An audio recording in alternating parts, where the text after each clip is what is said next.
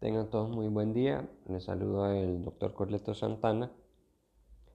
en un episodio más del podcast de la Asociación de Diabetes y Corazón, ADICO. Y este día, en el episodio de esta semana, vamos a hablar sobre la obesidad, sus complicaciones y tratamiento. Nos vamos a enfocar un poquito más en las complicaciones que el tratamiento porque en el próximo episodio del podcast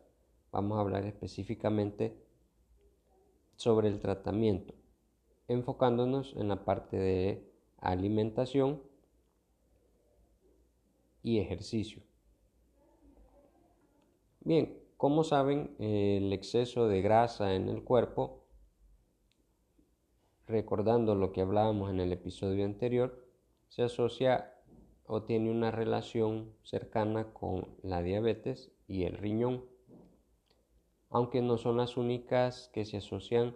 al exceso de grasa en el cuerpo o la obesidad, sino que hay una serie de complicaciones mediados por diferentes vías que podemos tener como consecuencia o complicación de la obesidad. ¿Cuáles pueden ser estas? Pues podemos tener alteraciones psicológicas, alteraciones respiratorias, metabólicas, endocrinológicas, del aparato locomotor. Aquí incluimos huesos, músculos, alteraciones digestivas, alteraciones urinarias, dermatológicas o de piel, neurológicas e incluso podemos hablar hasta de cáncer. Estos van a ir, mm, digamos, más relacionados o más eh, con una serie de, o gravedad, por decirlo así, respecto a la cantidad de grasa o exceso de peso que tengamos. Es decir, mientras más peso o más grasa tengamos en el cuerpo, mayor va a ser este incremento, ya sea de las complicaciones o su asociación o agravamiento de las que ya tenemos como diabetes, hipertensión, etcétera. Entonces aquí el exceso de grasa y la disfunción que tenga, digamos, esa grasa en el cuerpo son los que van a jugar un papel importante en todas estas alteraciones, ya que esta disfunción incluye alteración en el almacenamiento de la grasa en el cuerpo, liberación de ácidos grasos, alteración en la producción de ciertas sustancias eh, inflamatorias, también alteración en la, en la producción de ciertas hormonas y efectos mecánicos como sobre lo que podemos tener, por ejemplo, en la artritis.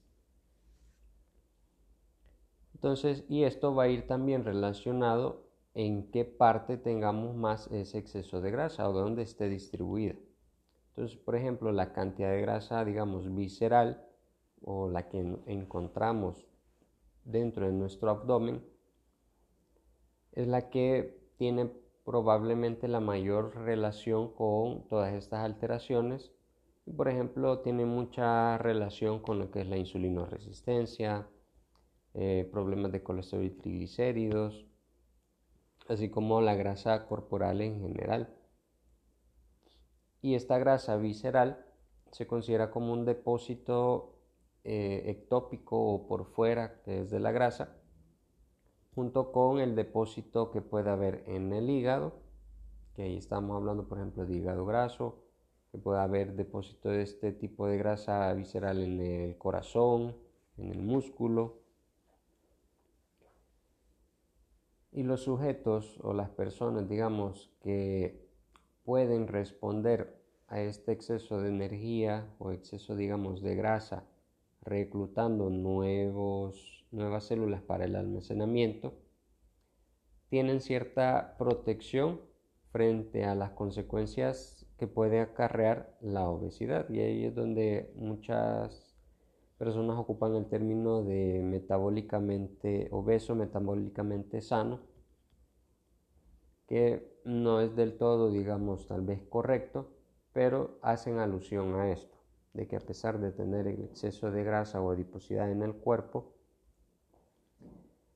eh, eh, logran compensarlo de alguna manera para que de cierta manera se protejan frente a estas complicaciones, más que todo complicaciones metabólicas, porque las complicaciones mecánicas, como por ejemplo sobre la artritis, eso no lo, no lo vamos a poder detener mucho en relación a función del peso. Las alteraciones que tenemos, por ejemplo, a nivel de las sustancias hormonales eh, con relación al, exceso de grasa, contribuyen también significativamente en las enfermedades metabólicas. Y aquí es donde, por ejemplo, tenemos eh, ciertas alteraciones como el síndrome metabólico, problemas de, lípidos o de colesterol triglicéridos y problemas hormonales en mujeres y hombres relacionados, por ejemplo, a la fertilidad o desempeño sexual. Y dentro de estas sustancias también eh, tenemos una gran cantidad de, de sustancias inflamatorias que si bien es cierto no conocemos del todo el papel exacto de todas ellas,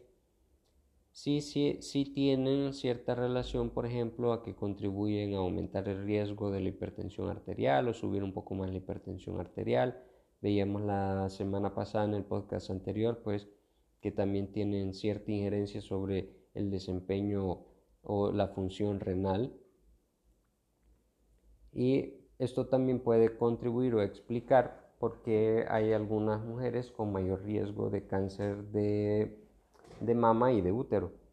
Por ejemplo, particularmente mujeres que ya están en la menopausia y que tienen obesidad, ya que hay una conversión, digamos, derivada de este exceso de grasa, grasa perdón, hacia eh, ciertas hormonas que pueden predisponer a estos tipos de cáncer. Hablando de algunas otras alteraciones, ya habíamos discutido la vez pasada sobre lo que es la diabetes y prediabetes, no me voy a entretener, digamos, mucho sobre esto, pero sí recordemos de que el exceso de grasa o adiposidad eh, nos incrementa el riesgo de síndrome metabólico y diabetes, y mientras más dure, digamos, la obesidad, también hay un mayor riesgo de complicaciones relacionadas a la diabetes. recordemos que la ganancia de peso en la vida adulta nos incrementa el riesgo de desarrollar la diabetes, particularmente de los 25 a los 40 años de edad. Arriba ya de eso o en las personas de tercera edad pues ya eh, hay otros mecanismos también que influyen sobre esto, pero también mientras más dure o mientras más tiempo padezcamos de la obesidad o tengamos obesidad, pues mayor va a ser este riesgo.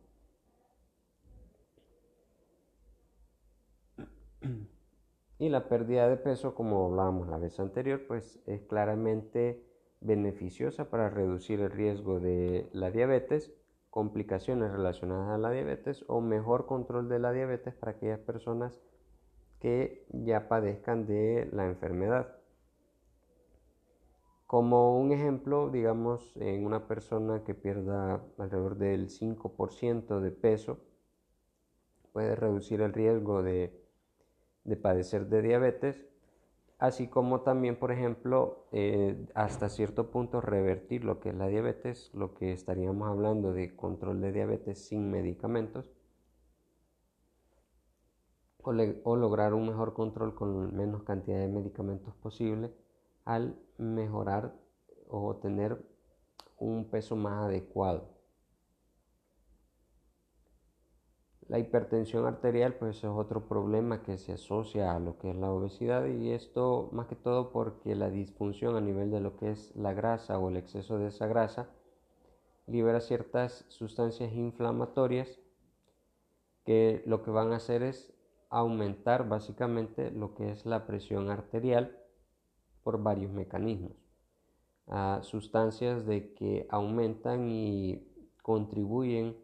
al aumento de la presión arterial y empeoramiento de la presión arterial en aquellas personas que ya padecen de la, de la hipertensión arterial.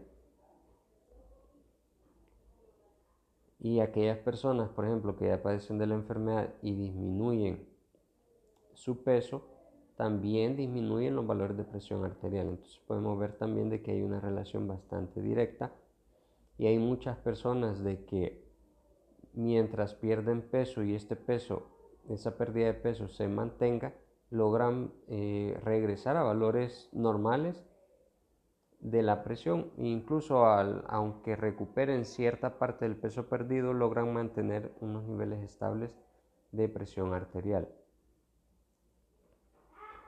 Consecuente a todo esto de la obesidad y diabetes e hipertensión, pues hay un incremento de la enfermedad cardiovascular. ¿A qué nos referimos esto? Es decir, que hay un incremento de la enfermedad cardíaca, insuficiencia cardíaca, infarto, eh, infartos del miocardio, desarrollo de algunos tipos de eh, arritmias cardíacas que aumentan aún más este riesgo. Por lo cual es de, es de suma importancia de que si padecemos alguna enfermedad como diabetes, hipertensión y, y hay obesidad o sobrepeso, hagamos control también sobre esto y no sobre la diabetes y la presión arterial alta. El hígado graso es otro de los problemas bastante comunes sobre la obesidad y que tiene mucha relación también con la diabetes,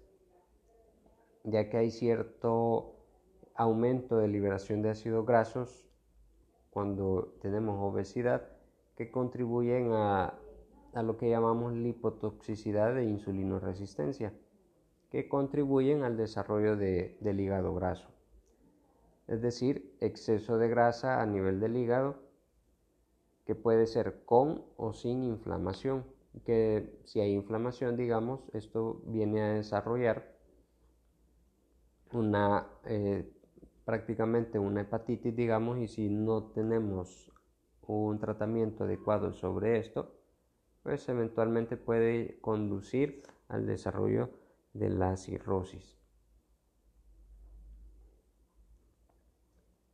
Otra de las alteraciones o complicaciones es la fertilidad masculina y femenina, es decir, en el hombre y la mujer.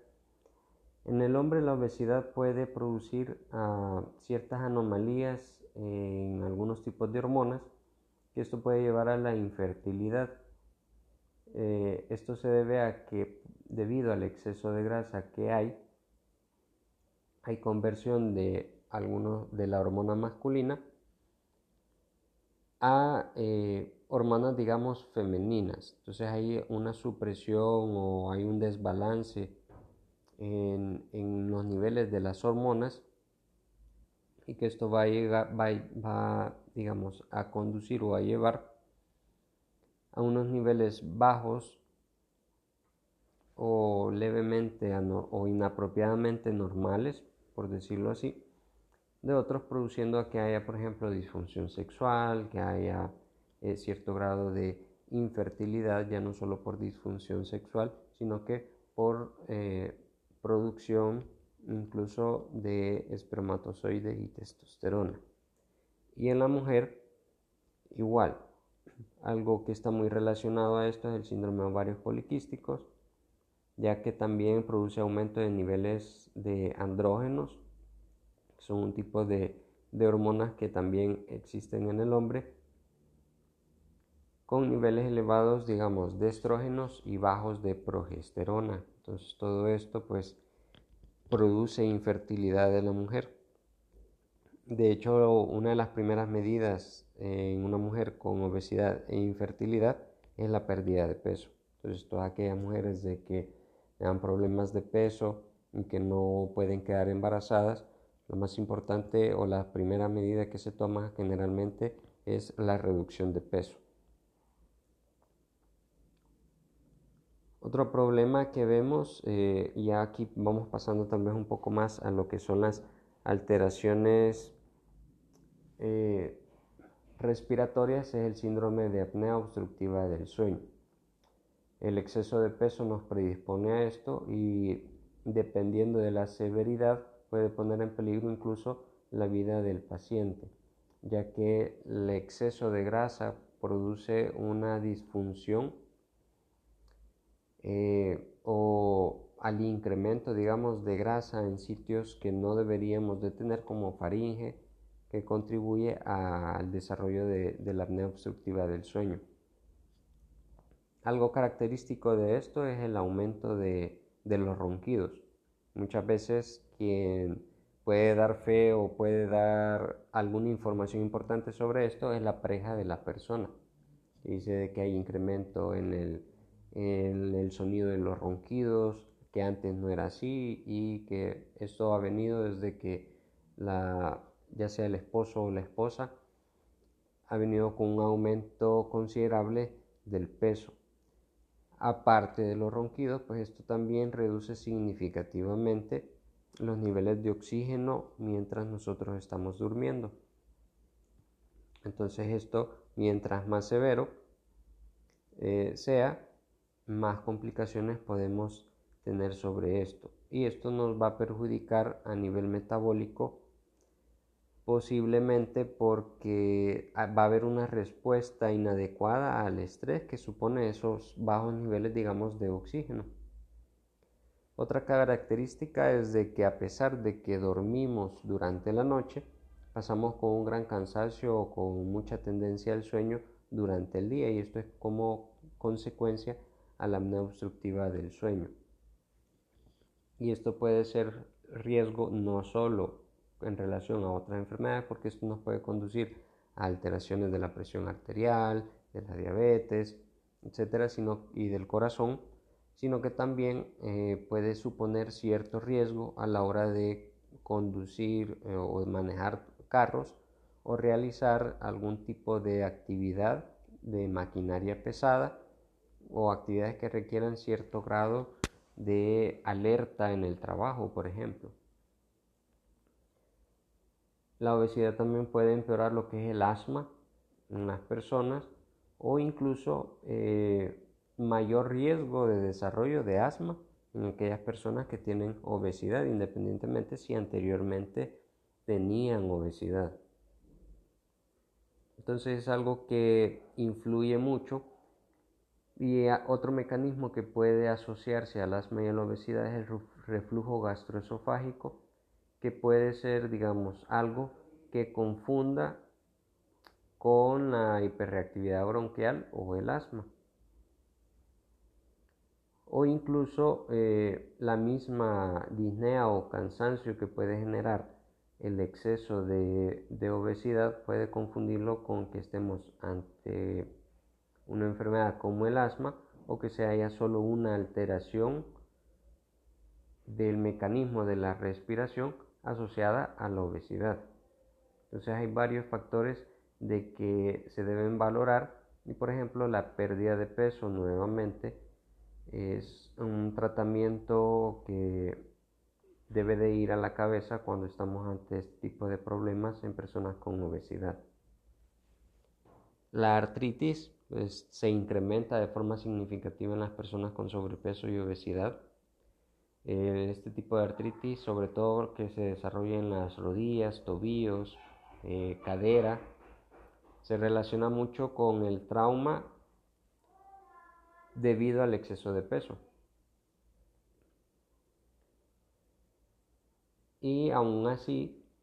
también se, digamos, se desarrolla cierto grado de, de artritis o de inflamación en aquellas articulaciones que no soportan cargas pesadas,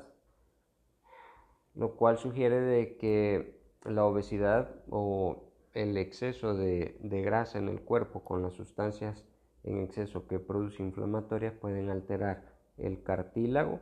y el metabolismo normal del hueso independientemente de la carga que pueda sufrir las articulaciones y los huesos por el exceso de peso.